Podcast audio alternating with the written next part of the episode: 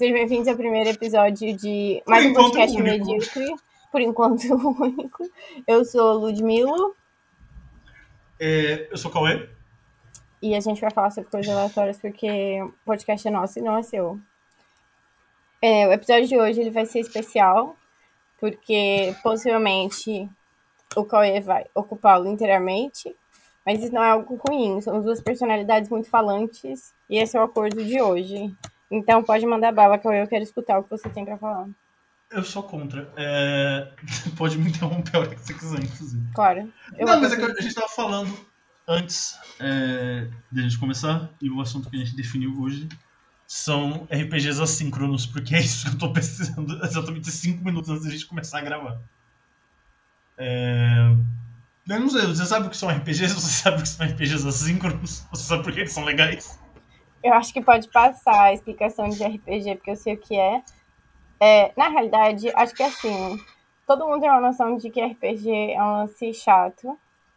Erra... Já começou errado. É, tipo, jogava o jogo da vida e não quer jogar RPG, começou errado. Gostava de jogar The Sims e não quer jogar RPG, começou errado. Eu acho que eu nunca joguei jogo da vida, inclusive. Começou tipo, errado. inteiro. Brincadeira.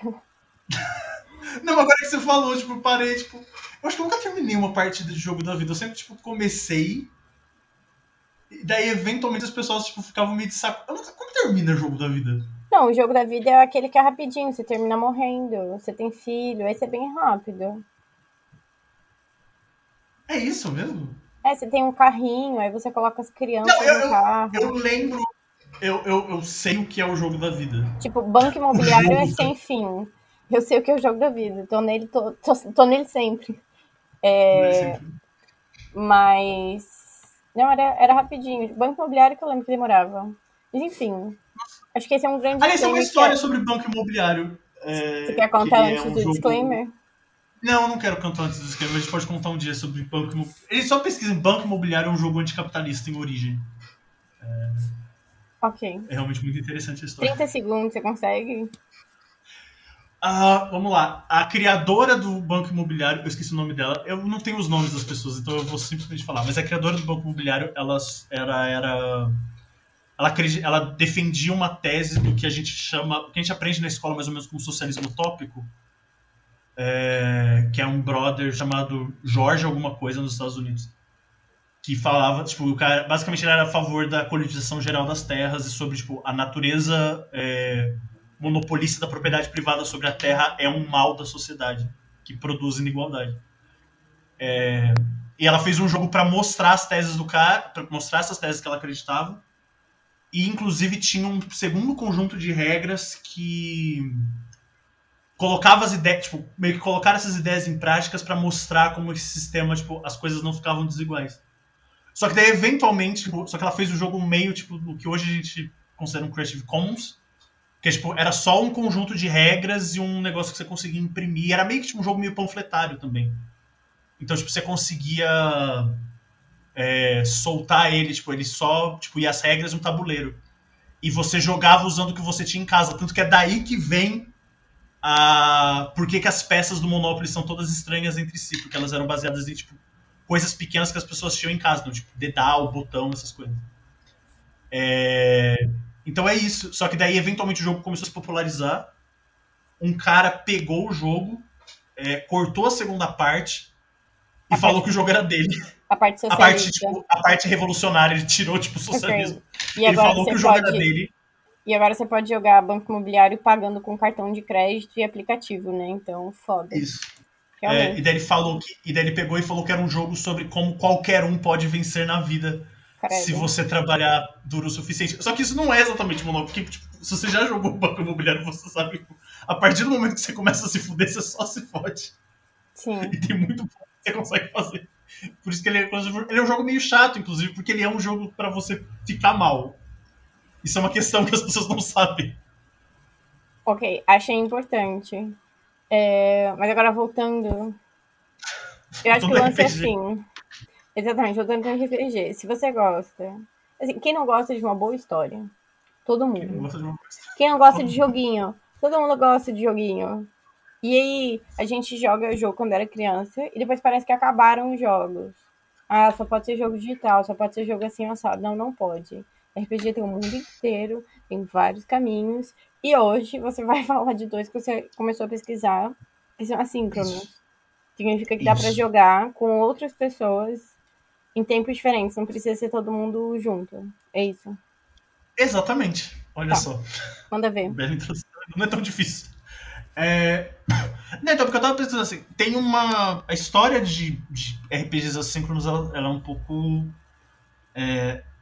Assim, ela não começa. Tipo, os jogos, eles não. Tipo, os primeiros RPGs, ou falar de assincronia em RPG, pode significar várias coisas geralmente as pessoas discutem, tipo, geralmente quando você fala, tipo, jogar um jogo assíncrono, você está falando, tipo, jogar um tipo de RPG mais convencional, como, por exemplo, que eu acho que é o que as pessoas que é, até tem um problema né, com o fato de você tanto D&D é tanto uma referência para RPG quanto é uma não referência para RPG, porque D&D é muito específico se você for comparar com outras formas de jogar, mas enfim. É, ele começa mais ou menos nesses sistemas mais clássicos, né, que, que lidam com que tem dado, que tem, é, tem um mestre, enfim, um pouco dentro dessa estrutura. Só que ele é mais ou menos tipo, é uma forma de você jogar esses jogos sem que você precise coordenar todo mundo estar no mesmo horário, no mesmo lugar, fazendo a mesma coisa.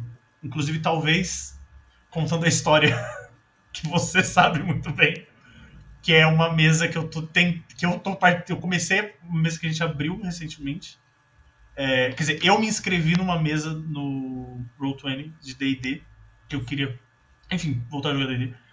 E daí tá com uma pessoa da França, uma pessoa da Austrália, uma pessoa em Nova York e eu no Brasil. Então talvez a gente até possa pensar em como fazer isso assincronamente. Porque talvez seja uma solução. Mas ele basicamente existe como uma solução para isso. Então, mais ou menos as pessoas falavam, né? Então você tem uma ordem de. Principalmente na hora do combate, né? Você tem uma ordem de iniciativa. Então, basicamente, quando as pessoas falavam o que elas faziam, o mestre respondia, as pessoas respondiam, isso, tipo, não era necessariamente uma coisa que acontecia durante uma sessão, mas podia ser, tipo, um, um fórum na internet, ou alguma coisa dessa natureza. Isso são os primeiros jogos assíncronos, isso vai acontecer, tipo, vários sistemas... E a partir disso, as pessoas vão criando vários métodos de como fazer jogos que, teoricamente, são desenvolvidos para ser síncronos, rodarem é, assincronamente. E basicamente sim, é, é mais ou menos isso que quando você começa a pesquisar a sincronia em RPG você encontra. Mas como tudo é, nada é fixo e sistemas de RPG são extremamente variados, principalmente quando você vai você começa a criar sistemas, as pessoas começam, tipo, existe agora dentro, especialmente quando a gente fala do dos sistemas mais eu odeio essa palavra, mas eu vou usar ela, que é experimentais, tipo tipo, o próprio conceito de No Dice, No Masters, ou, ou mesmo tipo, jogos que só são sem mestres, né? Então, mais ou menos tipo, jogos é, DMless, como em inglês, são colonizadinhos. É, é, então você tem esses jogos que são é, sem, sem mestre, e você também tem jogos que não usam dado, que, que daí inclusive é essa fronteira que eu gosto muito, particularmente, que é qual a diferença entre um, um jogo de RPG, tipo, claro, tipo, o que é um RPG, o que é um jogo de improvisação cênica, o que é um exercício de escrita criativa, o que só sou eu me juntando com as pessoas que eu gosto para brincar de faz e conta por duas horas. Que é mais ou menos esse, esse lugar. Então, começa a se criar. Então, tem dentro desse, desse lugar, assim, desses tipos de jogos que vão tentando experimentar mais, brincar um pouco mais com essas fronteiras é, aparecem alguns jogos. E daí, dois que eu descobri literalmente hoje, é, um chama.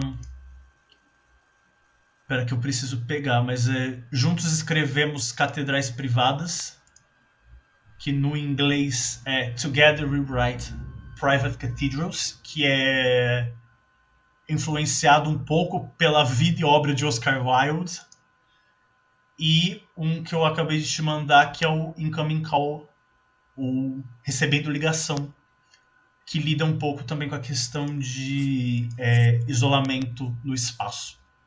Posso só... É... Eu queria fazer um comentário. Uma vez eu vi um artigo, um estudo, que questionava a imagem do Oscar Wilde que a gente tem, sabe? De que ele era muito flamboyant, sei lá, arrumadão, lá lá lá, pra grande época. viadão. Exatamente. Que ele era um grande viadão e que ele andava na rua feito um grande viadão e que ele se vestia tal qual um grande viadão, porque aquela fotografia foi tirada numa especificidade muito grande e aparentemente só tem Uhum. tipo duas fotografias dele. Então, tem, tem alguns questionamentos sobre quando que aquela fotografia foi feita, o contexto, como aquele contexto meio que fez com que ele se vestisse daquela forma, mas que no dia a dia, na real, o Oscar Wilde se vestia normalzão, assim. Todo mundo sabia, eu sabia. Mas não tinha essa coisa dele parecer um. Um. Sei lá. É que tem, tem dentro da moda é, essa um discussão- termo, né, para essas juventudes que se vestiam, blá blá blá. Tem diferentes termos, diferentes períodos, diferentes associações, mas enfim. Pode continuar.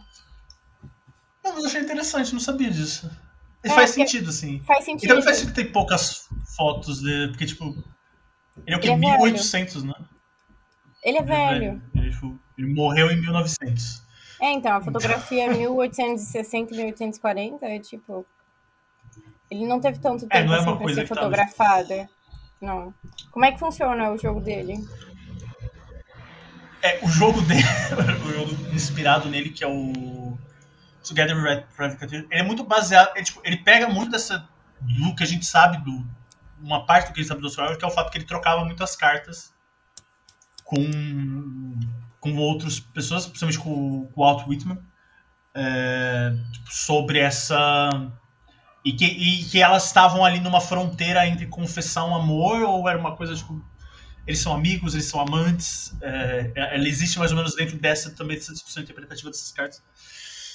É, e basicamente como o jogo funciona, o jogo para você jogar você ele opera bem no, no sistema que é mais leve, então ele não precisa de você não precisa de dados poliédricos, que é uma coisa que de novo acho que a minoria dos RPGs do mundo exige dados poliédricos, mas eles são é, universalmente reconhecidos como indicador de RPG.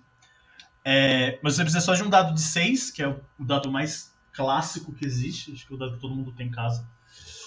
E um baralho é, de 64? 62 cartas.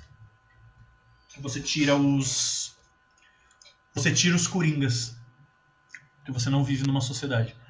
É, Então, basicamente, o que você faz é. Tem duas pessoas. É, vocês são. Essas pessoas têm um relacionamento. é, o- o jogo ele é escrito a partir dessa perspectiva. É claro que você pode pensar é, qualquer história que você quiser, mas a ideia é que vocês são duas pessoas. é, segundo, a, segundo o inglês, queer. Mas a gente não vai entrar nessa discussão hoje. Se a gente pode usar esse termo no Brasil ou não. É, E basicamente são duas pessoas que têm um relacionamento, é, um relacionamento romântico, que pelo menos uma das espera que seja romântico.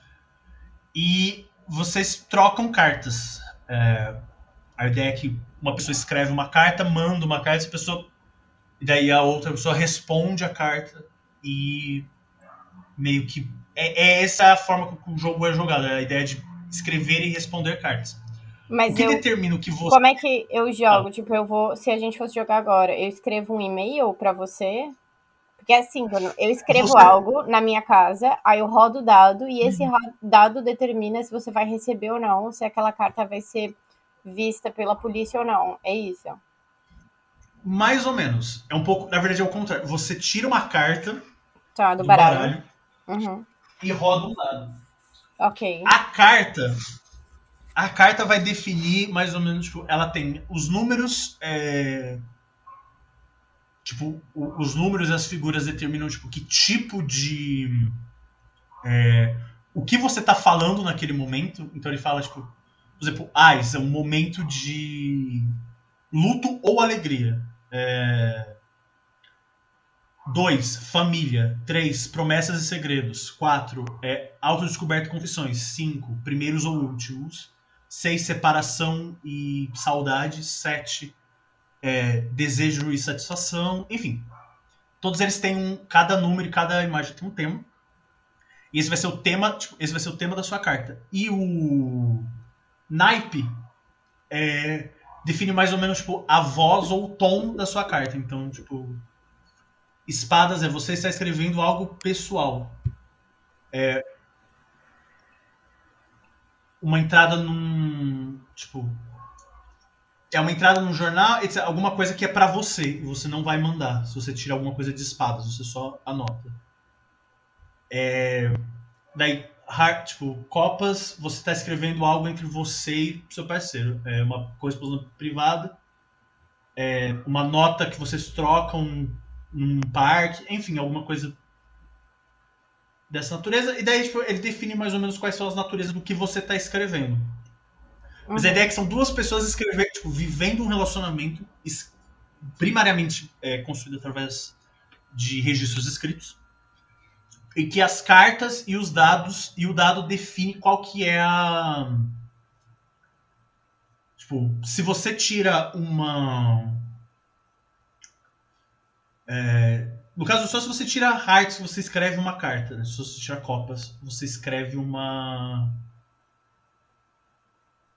Escreve uma carta. É, pra, se a gente estivesse jogando e a gente fosse esse, esse casal. Só se eu ou você tirasse um, um Copas, eu teria que te escrever uma carta ou você teria que me escrever uma carta caso você tivesse um Copas. Tá, mas se a gente tá jogando assincronamente, como é que a gente joga? Como é que eu sei que você tá jogando? Entende? Eu não tô entendendo essa parte. Quando a gente, tipo, a gente vai começar a jogar. Isso vai durar dias, meses, anos. A gente tá. Tipo, não existe. Tipo, em tese. É, o jogo ele não define a priori uma regularidade, isso a gente combina. Por exemplo, a gente pode falar que a ah, todo dia é, eu vou tirar uma carta e uhum. vou fazer alguma coisa nessa história. E vou, tipo, todo dia a gente tira uma carta e, é, faz, e cada um faz alguma coisa da história. Pode ser que a carta que a gente tire seja, tipo, espadas. E daí eu só vou ter que escrever alguma coisa sobre como eu sinto em relação a você. Num diário que, teoricamente, durante o jogo, só eu leio. É... Ou pode ser que eu tenha que escrever uma carta. E se eu tenho que escrever uma carta, daí eu tenho que também rolar um dado. Tá. Que o dado define a natureza da carta. É, num 6, essa carta ela é privada. Eu sei que só você vai ler essa carta. Então eu posso ser o quão aberto nessa eu quiser. Num 4 ou num 5, ela é de certa forma segura. Mas eu não tenho tanta certeza. É, então eu não tenho tanta certeza se só você vai ler essa carta. Num, do, num 3 ou num 2, é, essa carta ela é pública.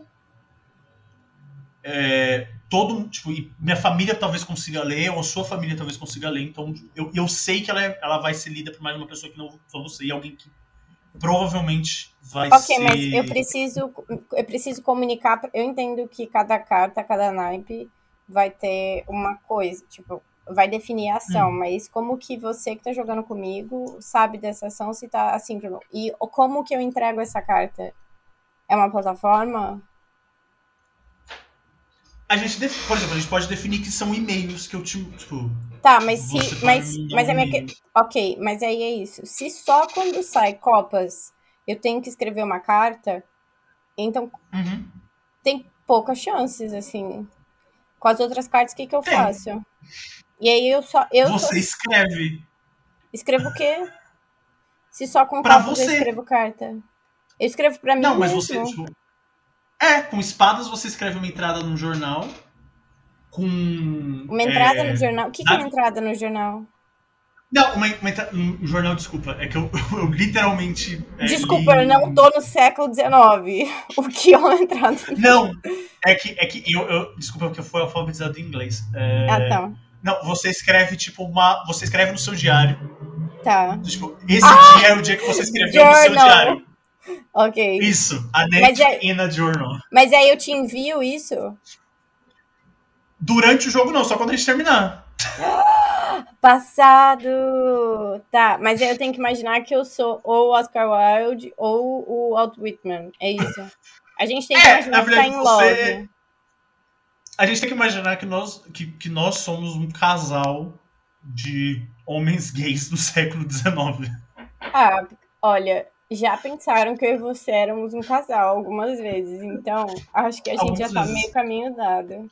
Inclusive, lembro Meio daquela, caminho daquela vez que a gente foi. Você foi comigo tomar vacina porque eu desmaio.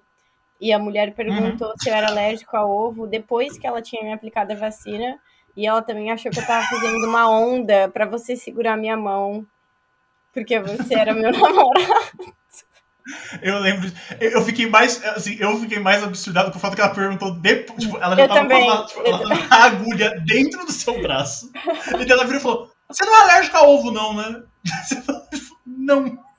Ah, tá. Ela meteu. Nossa, assim. Tudo bem, eu gostei desse. Onde que eu consigo ver as coisas dele? Eu posso te mandar o PDF. Ok. E o mas outro? ele tá no YouTube, se alguém quiser. E o outro é, que a gente tem é esse que chama Incoming Call. Ele, ele já é um pouco diferente porque a principal diferença, assim, ele é mais simples em termos de, tipo, ele só precisa de um dado. Mas ele tem uma diferença que é nós, nós temos funções diferentes se a gente for jogar. Tá. É, uma pessoa assume um papel que é o papel do. Qual que é o termo que eles usam aqui? Tentar. Do, do colono. E uma pessoa assume o papel do laço. Ou bond, se você.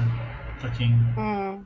Tal qual eu, fez CCA. Mentira, eu não fiz nenhum curso de inglês, eu aprendi inglês com RMVB. Era RMVB? O nome do É. arquivo? É. É, então foi isso mesmo. Foi com isso que eu aprendi inglês. É, Mas o. A ideia é, por exemplo, se, se você é um colono e eu sou o laço, a gente definir quem eu sou pra você e quem você é. Sei lá.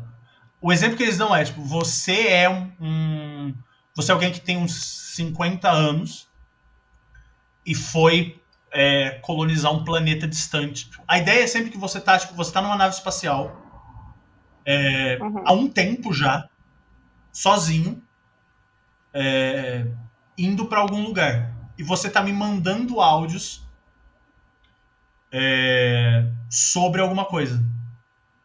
E eu sou, por exemplo, no caso é você, sei lá, você tem uns 50 anos, faz 10 anos que você saiu, e quando você saiu eu tinha 10, eu era, tipo, sei lá, seu filho, sua filha tinha 10 anos. Então, é, a ideia é, você me manda áudios todo dia é, sobre o seu dia. Basicamente é isso. Tipo, o que aconteceu no meu dia, você me manda um áudio que eu Uhum. posso responder ou não. É, Ok. dependendo de como eu também, eu enquanto essa outra personagem, como eu me sinto em relação a você, se eu quero responder ou não esse áudio, mas esse áudio só vai chegar pra você no dia seguinte. Tá. Que é, que é um pouco também essa tentativa de simular essa coisa da, da comunicação do espaço, né? Que é tipo, talvez as coisas demorem muito tempo pra chegar.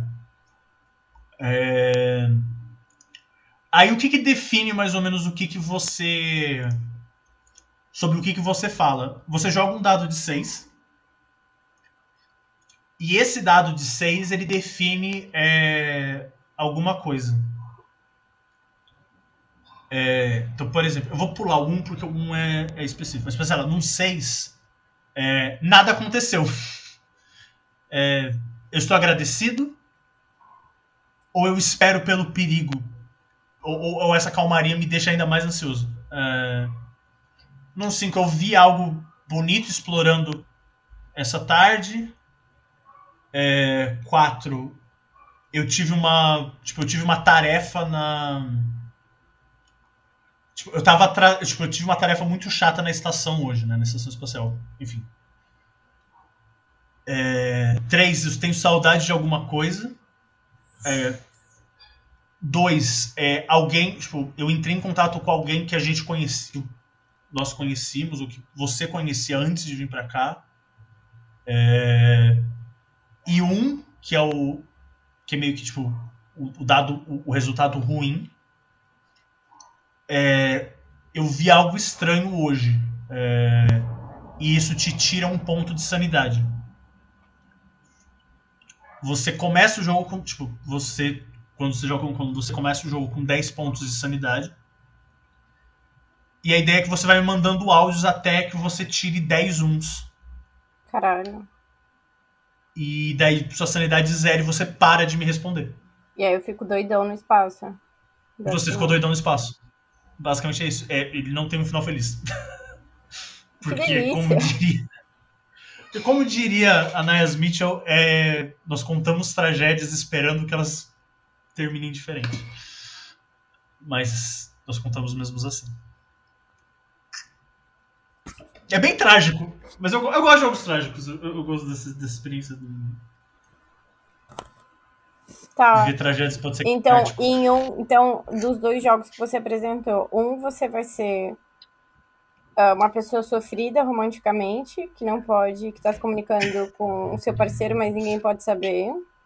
E no outro, você pode ficar malucão. Eu achei o segundo bem mais difícil. Mas eu gosto da ideia de ser por áudio. O que me interessa bastante no primeiro é talvez acaba virando um exercício de escrita. para desbloquear, uhum. principalmente, uhum. gente. Tipo, fico pensando em quem tem que criar e quem trabalha com escrita, que essa pode ser uma forma de desbloquear mesmo. Eu, eu sou. Você me conhece. E agora uhum. eu vou fazer essa palestrinha, que não vai ser tão uhum. longa assim. Uhum. É só uma opinião. Que é, eu acho que assim, tipo, toda oficina de roteiro deveria usar pelo menos três sistemas de RPG para ser considerado uma boa oficina de roteiro. É, tipo, três RPGs desse tipo, assim, tipo, jogos do que. É, é, são, são jogos. Principalmente é, jogos solo de journaling é, são muito bons para isso mesmo.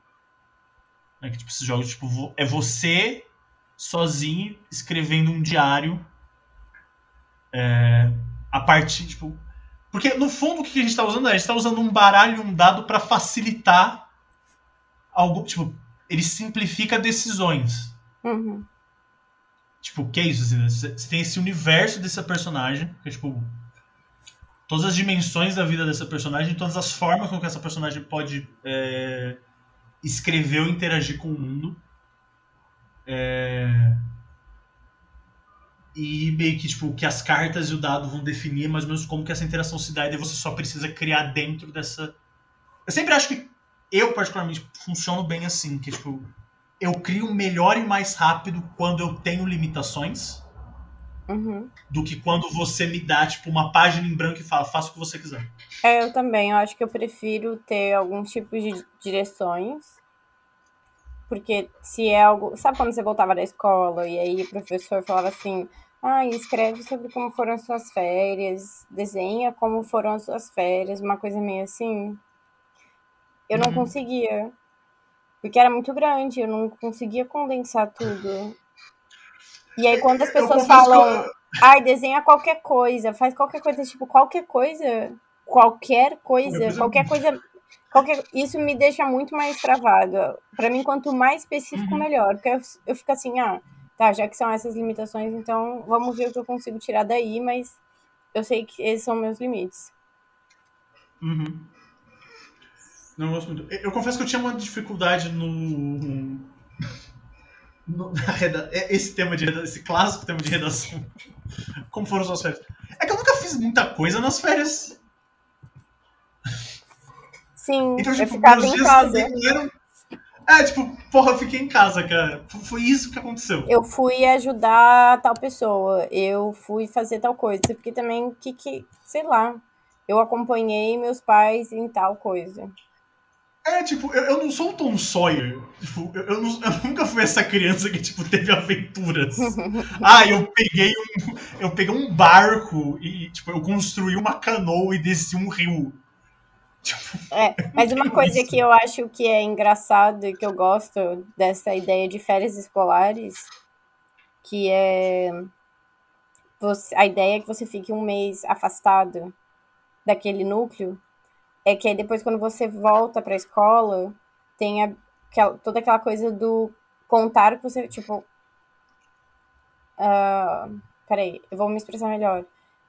Uma coisa que eu gosto das férias escolares é que como você se afasta do núcleo da escola, dos amiguinhos, das professoras, quando você volta, tem toda uma animação e parece que tá tudo bem não entrar em contato durante as férias, porque você vai voltar para a escola, entende?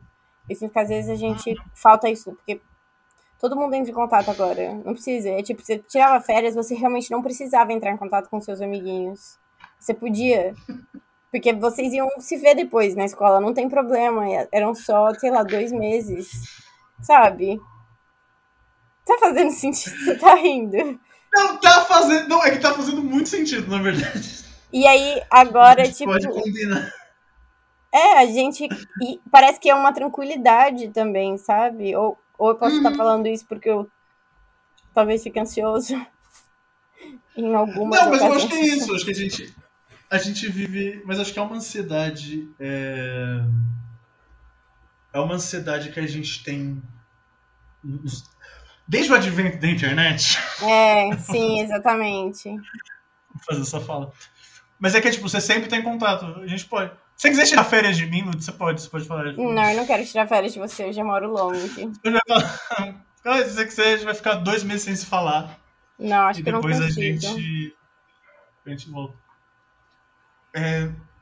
é, mas eu acho que tem Entendi, mas... mesmo, a questão do acesso, né? Porque aí tinha que passar pelos seus pais, nem todos os seus colegas de sala sabiam seu número de telefone, você tinha que ter telefone. É, e a gente, tipo, nós crescemos no começo da privatização das teles, né?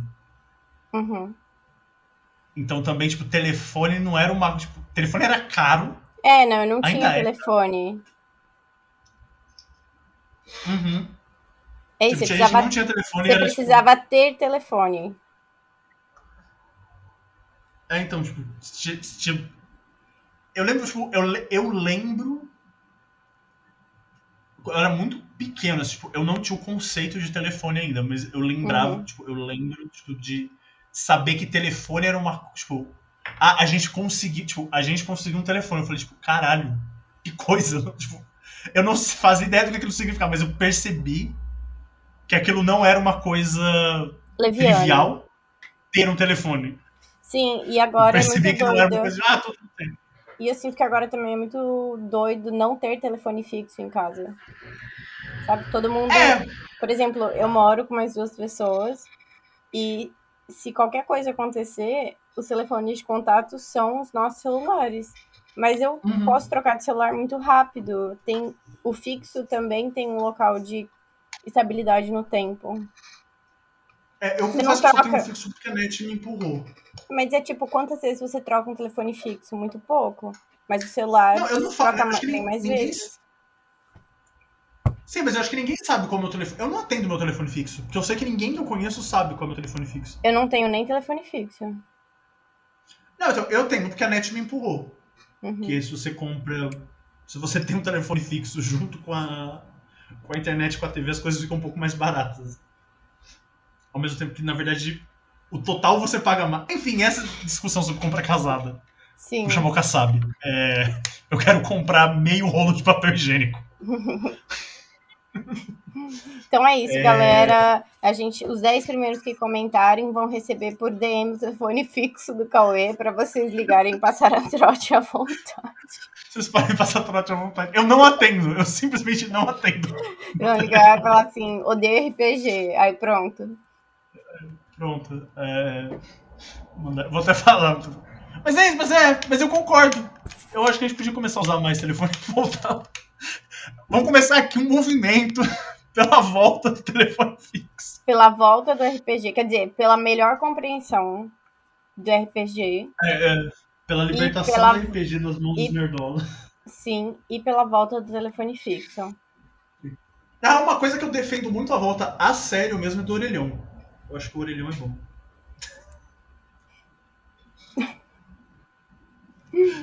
Você é contra o orelhão? Eu nunca usei, não era da minha época. Nem vem, não é possível que em três anos simplesmente o orelhão deixou de ter qualquer importância cultural no mundo. Olha, em três anos eu nunca usei um orelhão. Para mim, o orelhão era um local legal de você entrar. Na cidade do meu pai tem uns orelhões muito divertidos que eles têm é, formato de tucanaré, garça, sapo. Mas eu não sei exatamente para que, que eles existem, assim, porque eu não faço ligação de orelhão. Eu lembro uma época que você precisava ter um cartão de uma operadora. E também tinha uma coisa de colocar dinheiro. Eu gosto da ideia do orelhão porque eu sinto que é um local de segurança. Você tá perdido na rua, a bateria do telefone acabou, você vai no orelhão, coloca lá 25 centavos Acho que hoje não vai ser mais. Eu não, sabe, não sei nem se, é, se era esse valor. Eu não usei orelhão, então eu também tô falando de alguém orelhão, que usou. Orelhão, ele. Eu, eu não sei porque. Eu lembro. Eu, eu acho que eu peguei a. O, o orelhão ele sofreu a história do orelhão. Agora a gente vai entrar nisso. Quanto tempo esse programa vai ter? A gente vai parar aqui. É, eu queria encerrar antes do orelhão, mas tudo bem. Se você mandar uma Ai, história rápida do orelhão, beleza. Eu fiz assim, Não, de encerrar. É, eu vi que você fez, eu tava falando do orelhão. Eu fiquei tipo, opa. é, desculpa, eu introduzi um novo assunto. Tudo bem, Não, mas manda. o orelhão, ele teve. Eu vou tentar ser rápido. Uhum. Nem eu expliquei a primeira coisa que eu expliquei hoje. É... Mas eu comecei a usar Orelhão, eles tinham ficha. E daí, rapidamente, tipo, a, daí teve a privatização das teles e tal, e a Telefônica comprou a Telesp. Eu acho que foi isso. Eu posso estar completamente enganado, gente. Eu tinha seis anos nessa época.